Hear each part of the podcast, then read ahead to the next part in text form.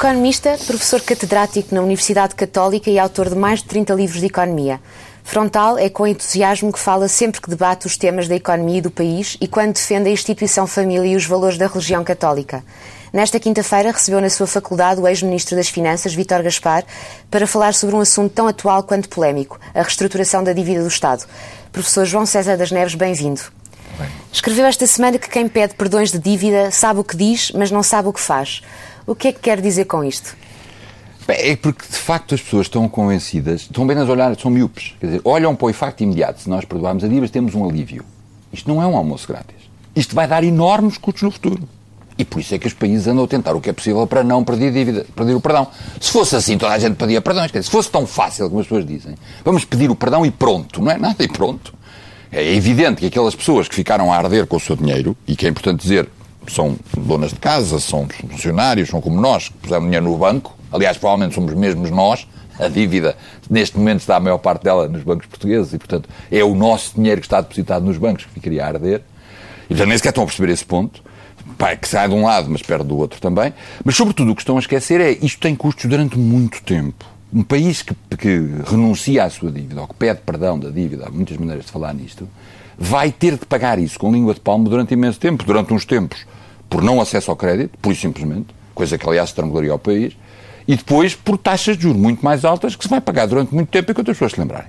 É por isso que não anda toda a gente a pedir dívida. Se fosse assim era fácil, a gente pedia endividava-se e depois aqui quando olha, olha, agora azar não pagamos. Depois voltamos outra vez ao princípio. E por isso é que eu estou a dizer, a maior parte das pessoas sabe, sabe porque é que está a dizer isto, mas não sabe qual é a qual é o custo verdadeiro daquilo que está. Mas, segundo alguns economistas, reduzir a dívida sem taxas de crescimento consideráveis será impossível. Uh, cito a Cristina Casalinho, que é uma economista credível e insuspeita, e que escreveu esta semana.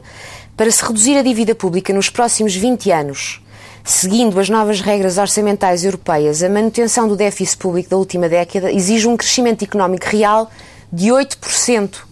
E agora? Professor não, César isso é verdade, isso não é mentira. Crescer facto... 8% ao ano é impossível. Não, não, claro, são contas de direito, mas não é esse o ponto. O ponto dela é absolutamente verdadeiro. E então, de facto, nós temos... qual é a solução? E é preciso dizer, nós criámos, metemos-nos num grande buraco. Pois. Portanto, não há boas soluções, só há más soluções. A solução do perdão é uma má solução. Há outras soluções. E são todas más, nenhuma delas é boa.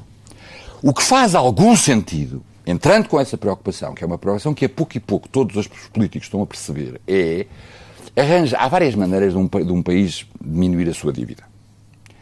Uh, uma delas é pagá-la ali a sério, com austeridade, etc., que, tem, que é verdade vai dar custos enormes. Outra maneira é aldrabar os credores. Há várias maneiras de aldrabar os credores. Uma delas é dizer assim, não pago. É raro acontecer isto. Outra é alterar, reestruturar a dívida, portanto, pagar mais tarde, pagar com outras condições, etc. Outra é inflacionar, que é pagar ao credor com dinheiro que não vale nada. Desvalorizar a moeda e pagar-lhe com moeda por menos valiosa. Isso não podemos fazer? Podemos fazer, o Banco Central pode continuar a fazer. Sim. O Banco Central Europeu pode continuar a fazer, nós não podemos fazer de facto, mas, mas o Banco Central Europeu pode fazer. Então, há várias maneiras. Deixe-me dizer-lhe que a maneira que está neste momento a ser aplicada é a última. O Banco Central Europeu está a comprar dívida aos bancos, metendo lá dinheiro, a injeção monetária brutal que o Banco Central Europeu tem feito nos últimos tempos, tem sido, na prática, comprar aos bancos dívida do Estado dando-lhes dinheiro para eles depois emprestarem ao Estado. Ou seja, na prática, não temos ainda inflação, esse ponto é muito importante, e não temos inflação porque há um pânico generalizado ainda, está tudo muito dolorido pela casa financeira, mas o terceiro caminho é este. Eu acho que, a nível europeu, era importante arranjar um mecanismo, há vários a ser discutidos, todos eles maus, não há nenhum bom, de aliviar o peso da dívida dos países. Isto é uma coisa completamente diferente do Portugal sozinho e arrogante dizer assim, eu quero perdão da dívida. Isso é estúpido. Para Portugal, ser sozinho a avançar e a pedir o perdão da dívida é uma disparate enorme. Vai-lhe ser o custo todo. Agora, que os europeus comecem a perceber, e estão a começar a perceber, e em particular os credores, estamos a falar dos holandeses, estamos a falar dos alemães, estamos a falar daqueles que de facto emprestaram e que fizeram mais dinheiro ao emprestar, não foi só os de baixo que fizeram mais dinheiro a pedir dinheiro, foram também eles. E que percebam que isto é mau para todos, porque estrangular os devedores não é bom para os credores também. E que se arranja aqui uma maneira, de alguma maneira, aliviar o custo dos, dos devedores e também para passar esse custo para os credores. E que neste caso até é relativamente fácil, porque temos um árbitro evidente, que é a Comissão Europeia, que é a União Europeia, que é o, que é o Banco Central Europeu. Isto foi feito nos anos 80 com a dívida do terceiro mundo. E aí não havia um árbitro evidente, foi o governo americano que Não se trata de bem. falar de perdão, mas trata-se de falar de outros mecanismos, uh, alongamento de prazos. Uma, exatamente, que sobretudo retire. Perdão de juros. Há várias maneiras de fazer, há várias maneiras de fazer. Técnicas, eu nem sequer domino isso porque não sou financeiro direto, mas há várias maneiras de fazer. Todas elas passam por coisas dessas. Portanto, há uma maneira a adiar, a reduzir, etc. Mas, sobretudo, o ponto fundamental é tirar o estigma de pedir o perdão e, de, no fundo, roubar os credores. Isso é possível fazer. Ou melhor, já não é possível fazer, porque foi isso que aconteceu na Grécia. A Grécia, por duas vezes, faliu. É importante dizer que um país, quando vai à falência, não é a mesma coisa que uma empresa que vai à falência, não é vender esta pública. Portanto, reestruturar a dívida é falir. Quando se altera. Agora, há reestruturações e reestruturações.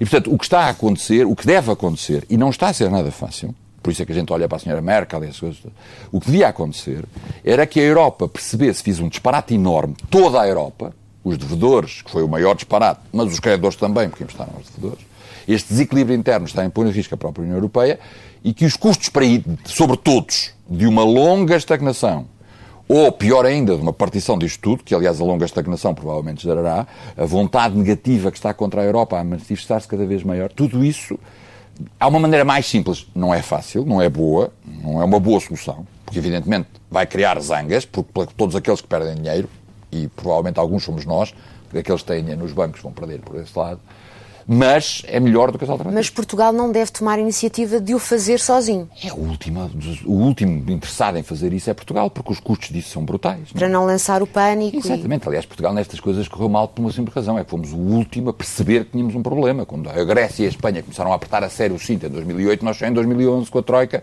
é que começámos a fazer isto. E, pelos vistos, alguns ainda não cortaram mesmo, porque, como estamos a ver, há alguns grupos protegidos, e os piores são os que estão escondidos, a, serem, a, conseguirem não terem cortes tão significativos quanto deviam.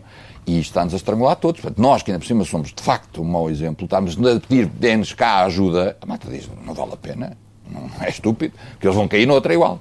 Bom, mas ainda sobre esse tema, e para que fique claro, uh, Portugal vai ou não precisar de algum desses mecanismos que uh, mencionou uh, para aliviar o peso da dívida? Eu penso que ninguém pode dizer neste momento isso. Ninguém pode dizer isto. Pode-se fazer uma análise, como a doutora Cristina Casalino fez, eh, para a longo prazo e com trajetórias, mas que evidentemente é uma análise média. É? Dizer uma coisa dessas no horizonte previsível é prever os mercados financeiros. E se alguém prevesse os mercados financeiros, ficava rico. Não, é? não ninguém sabe. Ninguém sabe. Posso-lhe dar um palpite. E, e é, é, importante dizer que palpite é palpite. É? As pessoas que dizem com toda a segurança sim ou não estão a dizer um disparate. Eu posso dizer que provavelmente nós não vamos conseguir sair deste primeiro acordo este primeiro programa eh, chamado Resgate, eh, não podemos sair dele em 2014 e pronto. De facto, as coisas correram mal. Algumas coisas correram bem, mas algumas correram bastante mal. E estamos a poucos meses do fim do prazo. O mais provável é que precisemos de outro resgate, eh, que, portanto, não é ainda falência, portanto, não é a reestruturação da dívida, é pagar com a ajuda dos amigos. Portanto, continuamos a honrar todos os nossos compromissos, mas os nossos amigos União Europeia e a FMI continuam-nos a dar mais uns tempinhos para isso, uh, até que depois será preciso uh, ir a reestruturar a dívida. Enfim, toda a gente está a apostar que não. Portanto, a reestruturação da dívida é uma coisa extraordinariamente penosa que já aconteceu duas vezes na Grécia e que ninguém quer que aconteça outra vez. Se acontecer em Portugal, a, derrocada será muito grande para Portugal, e será muito grande para o seguinte, porque, como sabe, aqui isto é feito tudo dominó e, portanto, as pessoas começam a olhar a seguir. E a seguir a Portugal é a Espanha. E a Espanha já não é feijões, como Portugal e Grécia. Estamos a falar de um país muito grande, e a Itália. Estão a ver? Portanto, é muito importante para toda a Europa que Portugal não caia. Ou seja, que Portugal honre os seus compromissos, com mais ou menos ajuda. Para isso era preciso que os portugueses colaborassem. E o que nós temos aqui é uma data de gente a fazer birra, enfim, não são os portugueses, porque a esmagadora dos meios portugueses até já estão a apertar o cinto e a dar a volta, e os indicadores económicos estão a mostrar isso a vários aspectos, e a mais importante nem são os que estão a ser olhados, são outros, mas uh, isso já se é verdade. Mas existe um grupinho de elite, uh, que nós conhecemos e que ouvimos, e que estão a fazer birra como se isto fosse uma coisa imposta pela Europa, e não o resultado de um disparate que nós fizemos durante 20 anos. É essa a questão. Quer dizer, como se a culpa fosse do governo e não do, dos nossos gastos. Professor, bem sei, bem sei que nunca deixa nada por dizer. Que grupinho é esse? Não, enfim, eu acho que há dois grupos claríssimos. Uns mais visíveis, outros menos visíveis. O primeiro são uh, os interesses à volta do Estado. É? Interesses à Estado diretamente. Portanto, estamos a falar dos médicos, dos professores, dos funcionários, estamos a falar de, das câmaras, estamos a falar desse, desse grupo é? que nós estamos a ver nos ruas, aos gritos. Não se vê manifestações de pobres e desempregados em Portugal.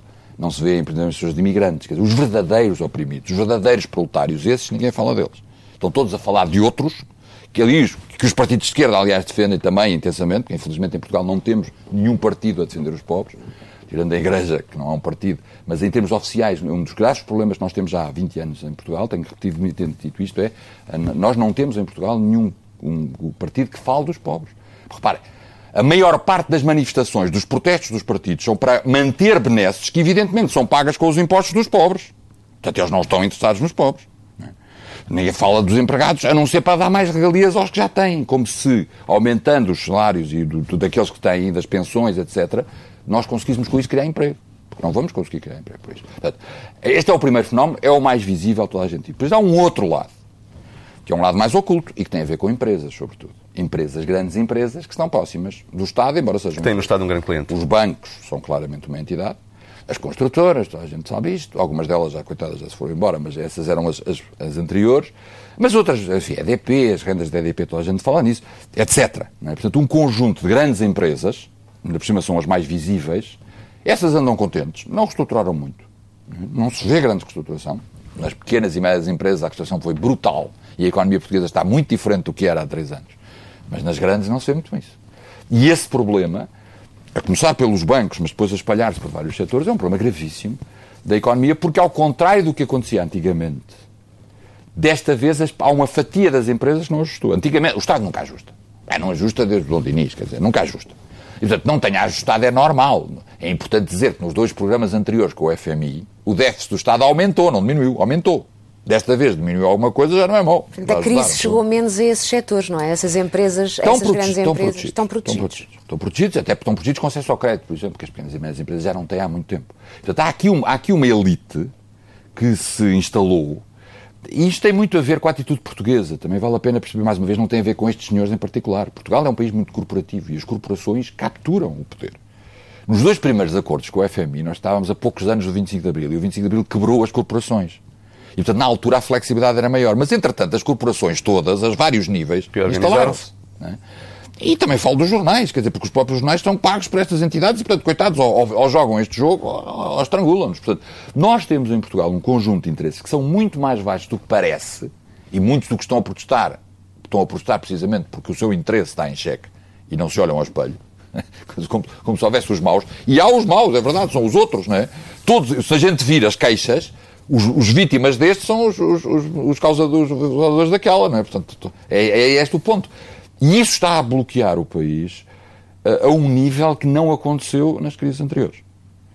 A questão aqui é saber se é o ajustamento muito intenso que as famílias, as pequenas empresas e os mercados em geral fizeram, e que fizeram indiscutivelmente, chega para se poder ultrapassar esta crise sem mexer naquilo que não se está a conseguir mexer, porque o Tribunal Constitucional bloqueia, porque o Governo recua, porque as forças, porque se faz uma lei muito, muito, muito dorosa e depois a seguir vai quando, quando sai já é uma coisinha de nada, como por exemplo as freguesias, a fusão da, da, das câmaras, que não se fundiu coisa nenhuma. Todos estes exemplos que nós vimos, e que é um grau de rigidez que não era costume existir em Portugal, de facto, e que hoje está a acontecer.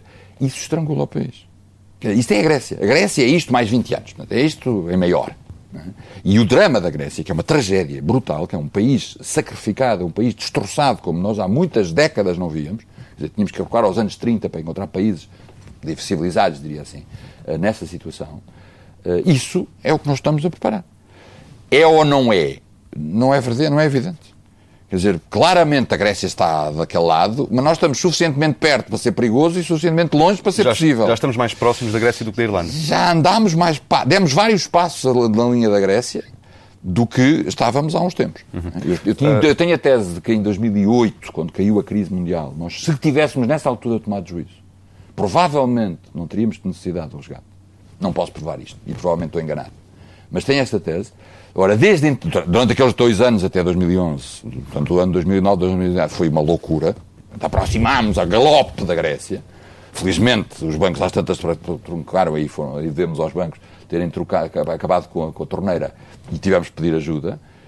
Os primeiros, o primeiro ano e meio, talvez um ano, não quer dizer, do, do resgate, foi um ano em que nós recuámos alguma coisa, Portanto, fomos, até conseguimos um déficit melhor, foi com medidas extraordinárias, mas conseguimos. Portanto, fomos o bom aluno, queríamos, e depois, entretanto, as coisas desapareceram todas e o golpe de julho passado deixou marcas muito, muito grandes. É para aí que, que, vamos. Eh, vamos falar sobre isso e sobre Vítor Gaspar, que de resto recebeu nesta semana uh, na, sua, na sua Universidade Católica para uma conferência sobre reestruturação de dívida. Peço-lhe agora uma resposta de 30 segundos uh, para esta pergunta muito e depois uh, vamos para outras. Vítor Gaspar defendeu sempre, e fê-lo mais uma vez esta semana, que Portugal tinha que passar por um processo de emagrecimento e austeridade e que esse processo era indispensável para que a seguir viesse uma segunda fase de crescimento económico. Concorda com esta ideia? Claro, tem que ser, não é? Qualquer que seja a solução, tem que ser. Uhum. Isso está inevitável. Uh, já mencionou a crise de julho, que fez danos uh, muito grandes ao país, até na, na, imagem que os mercados têm do país. Uh, foi uma crise que foi precipitada exatamente pela saída de Vítor Gaspar, que tornou, pública, tornou públicas as razões pelas quais uhum. saía do, do governo. Ele fez mal em sair naquelas condições e naquele momento devia ter ficado? Bem, eu primeiro não sei, não faço ideia, porque não sei quais são as pressões que estava a sofrer. Isto é uma questão interna, só ele é que poderá contar e provavelmente não contará tão cedo. Qual era exatamente a circunstância que ele estava? Aliás, a admissão imediatamente a seguir de Paulo Portas mostra que a coisa era bastante mais profunda. Portanto, eu não consigo julgar a ação da pessoa. Posso dizer que foi a pior coisa que ele podia ter feito naquela altura. Quer dizer, pelo menos até ao fim do resgate, ele devia ter continuado. O, o dano que isso fez na nossa imagem dos credores, e a Junta de Crédito Público, enfim, a entidade que anda a tentar não se chama assim, mas IGCP. anda a tentar uh, colocar o dinheiro lá fora. Foi, foi, foi, uma, foi cair para os cada abaixo. Quer dizer, tudo o que tínhamos andado a conseguir, de repente recuou. Porque, de facto, ele tinha uma imagem de grande seriedade, tinha uma grande rigor, era uma garantia e, de repente, mesmo a tentativa de conseguir tapar o buraco, pondo imediatamente a sua principal colaboradora como Ministro das Finanças, que eu acho que foi um golpe inteligente, dado o estrago, era minimizar os danos. Logo a seguir, foi uma longa calvário até até se voltar à situação. E, portanto, foi como se nós andámos a dar tiros nos pés, foi, foi, foi cortarmos os ramos em que estamos É isso, uh, soma-se o conteúdo da carta que ele tornou pública. Uh, aquela, o conteúdo daquela carta não pode ser interpretado uh, como uma espécie de uh, admissão de falhanço da política uh, nos primeiros dois anos do resgate? Eu conheço o professor Vitor Gaspar há muito tempo e ele gosta muito de. É uma linguagem de Banco Central que é dizer uma data de frase que tem pai, quatro interpretações possíveis e a gente não fica muito bem a saber o quê. É? Até uma linguagem críptica típica do Banco Central, que ele é, é um mestre nisso. E, portanto, aquela carta tinha vários significados possíveis, não faço ideia, não sou capaz de especular. Nem, nem, nem, nem, nem sei se essa carta não teve grande efeito, sinceramente. Não foi o problema da carta que teve. Do efeito. ponto de vista político, uh, na altura, esqueci, duas semanas passadas e acabou. Não é? Quer dizer, foram tretas. Estamos a falar, eu estou a falar de uma outra coisa, que é o impacto nos mercados. Estou a falar do impacto na economia. Que lá dentro se tenham zangadas comadres, provavelmente sim, a, capa, a carta deve ter algum efeito. Mas, enfim, isso acho que é, tudo é secundário. Isso não podia ter acontecido. É verdade que havia uma enorme quantidade de forças à volta do governo estava ansioso para que isto acontecesse, que é muito estúpido. Porque as vítimas somos nós, não são o governo. O governo vai-se embora amanhã, os ministros mudam, os líderes partidários desaparecem e nós ficamos com o problema no colo. Porque o acho espantoso é a enorme quantidade de pessoas que está neste momento a dizer coisas e a protestar e a zangar-se, etc., com uma miopia espantosa, sem perceber que se aquilo que eles estão a ansiar vier a verificar-se, as vítimas são eles próprios. É? é isto que assusta. Enfim, é não, mais uma vez, é compreensível. Já vimos isto acontecer em muitos países em épocas destas. Portanto, não é por ser Portugal, não somos grandes costumes, essas tretas, é tudo mentira. Agora, é assustador ver pessoas ansiosamente a quererem uma coisa que depois, quando se realizar, vai ser o pior para eles próprios, não para os outros. Quer dizer, Vitor Gaspar saiu e vai ter agora uma carreira estrondosa em vários níveis, como é óbvio, como passo escolha acontecerá quando sair. E quando está seguro sair, também é a mesma coisa. Todos eles vão para. É o país que eles estão a tentar ou não salvar que sofre. Mas é preciso perceber, portanto, nós nunca tivemos muitas alternativas. Portugal nunca teve alternativas. Até hoje, ainda daqui a uns tempos, poderá vir a ter. Neste momento, o caminho é evidente e nós podemos estragar ou avançar. Agora, sair deste caminho não há alternativa. E agora a pergunta do momento, até porque o Primeiro-Ministro já levantou a questão mais do que uma vez: Portugal precisa ou não de um segundo resgate? Ninguém sabe, saberemos em, no próximo ano, e há várias pontos. Mas qual é neste momento a sua convicção? É que sim. sim. Eu acho que sim, aliás, até acho que é bom. E porquê? Porque é a única maneira de nós finalmente virmos a fazer alguns movimentos no sentido dos tais poderes empedernidos que estão à volta do Estado e que de facto até agora conseguiram sempre evitar que lhes fossem realmente Isso era o alteradas. que via no início do primeiro resgate. Era. E a esperança foi, e a esperança falhou.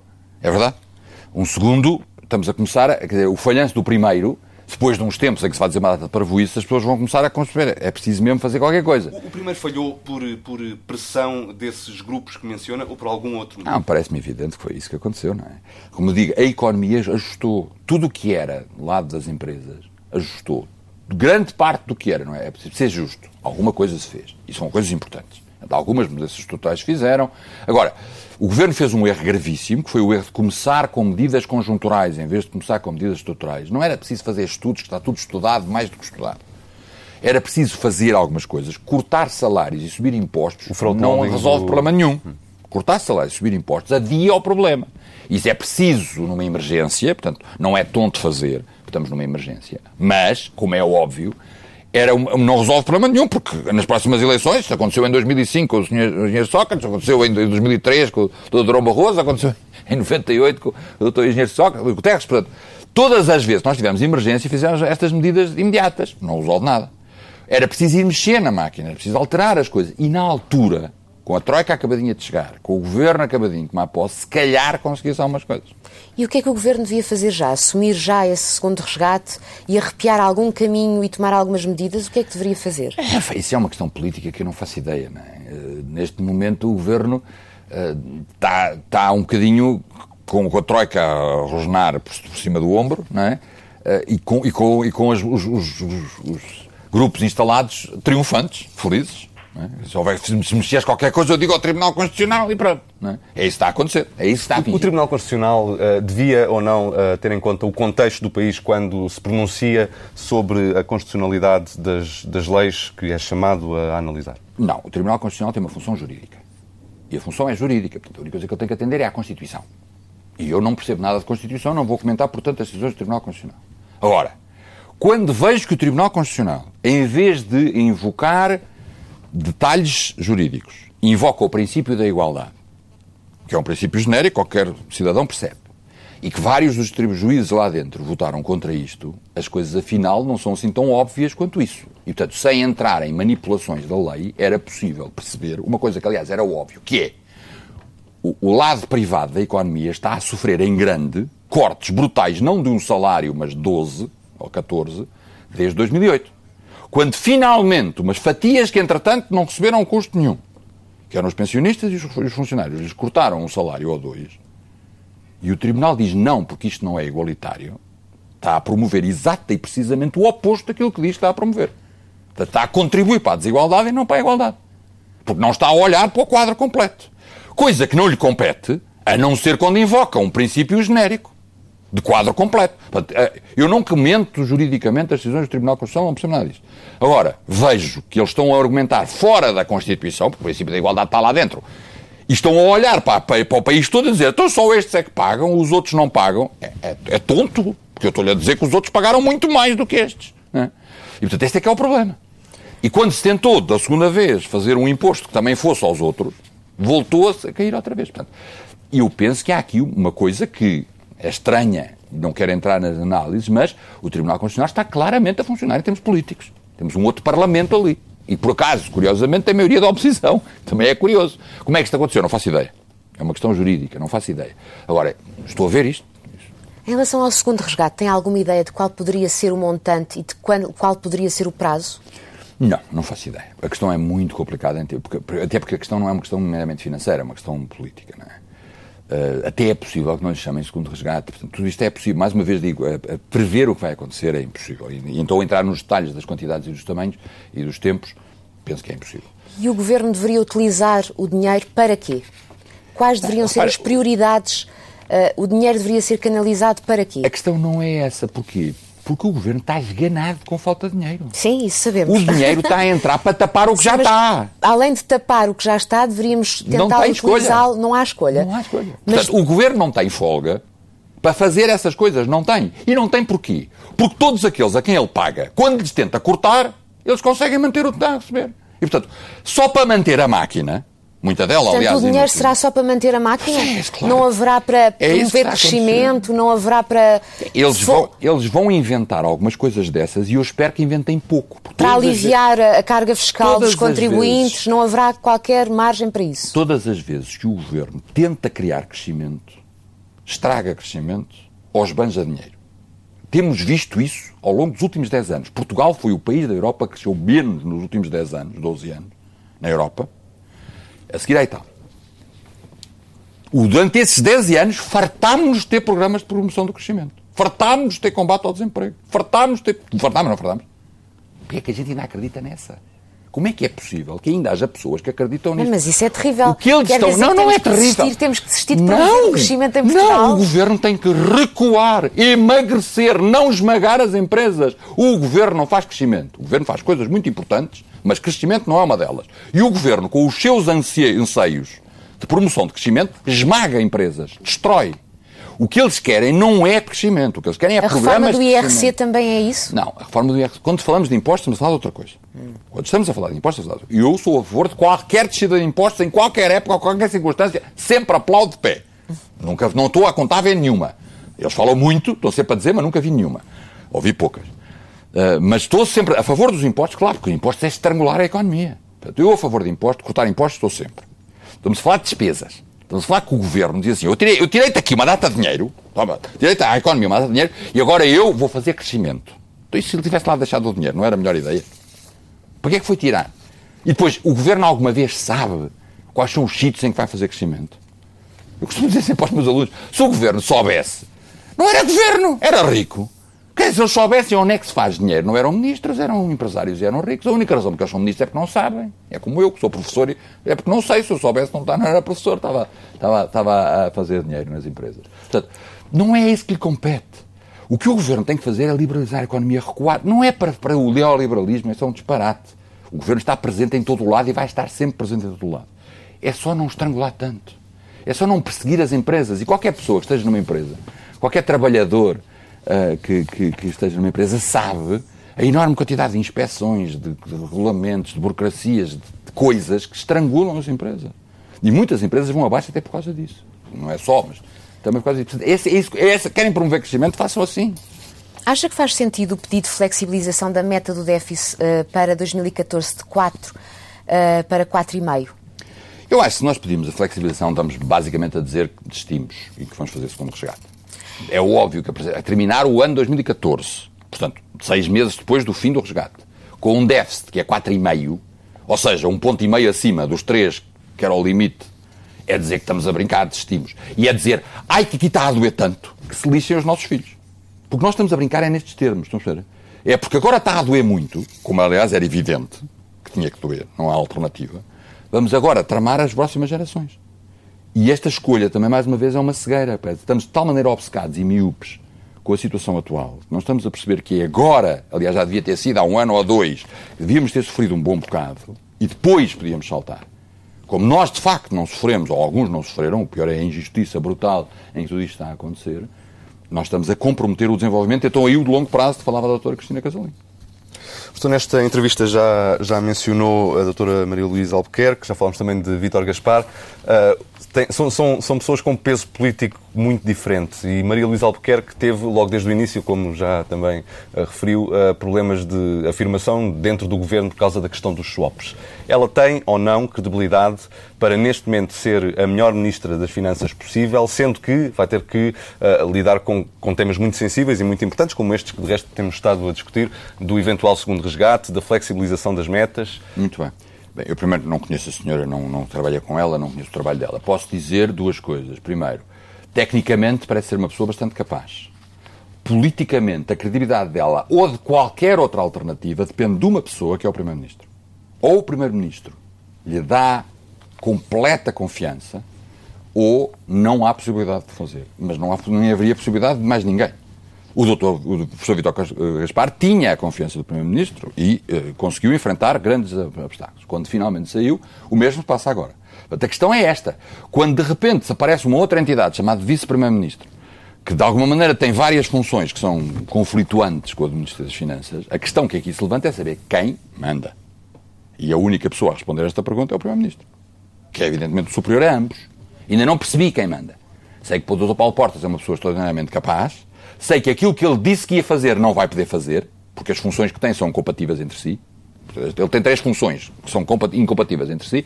Ele vai fazer qualquer coisa, não sei o que é, mas aquilo não é, de certeza. O que é, não sei. Sei que é um homem extraordinariamente capaz, inteligente e, e, e politicamente muito astuto.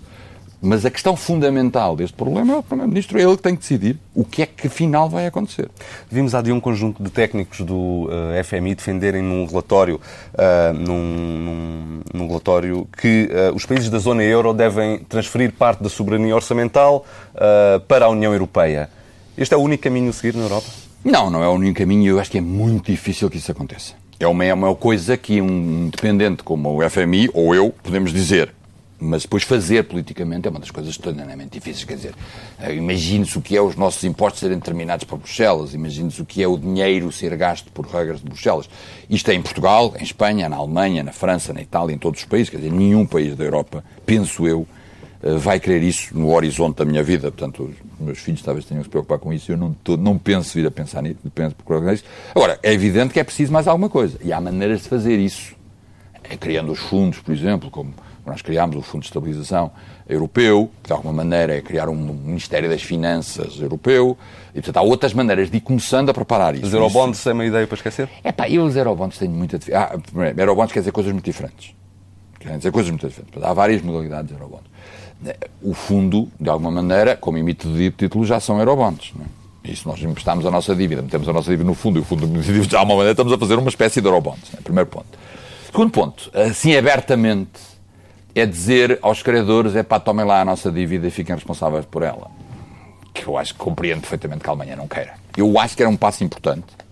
É uma coisa necessária, portanto, mais uma vez, em termos teóricos e intelectuais, o FMI tem razão. Politicamente, vejo muito difícil que isso seja feito. É um forte defensor, eh, isto só para terminar, é um forte defensor dos valores da família e da Igreja e no início deste ano assinou uma petição contra o casamento homossexual e o aborto.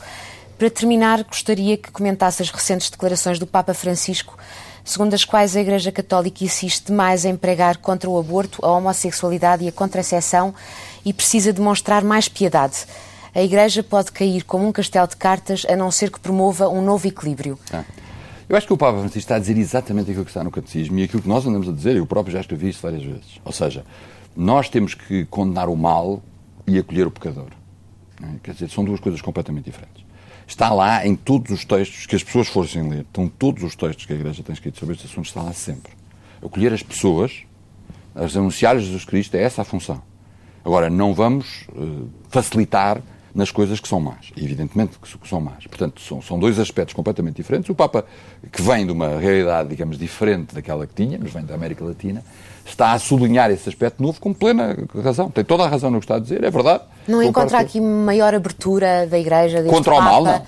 Não, contra existe, mal, não. não encontra aqui uma maior tolerância contra, maior tolerância, contra estas, estas realidades, contra esta, pecado, estas diferenças. A tolerância pelo pecado está resolvida na cruz de Cristo. E a cruz de Cristo salva-nos.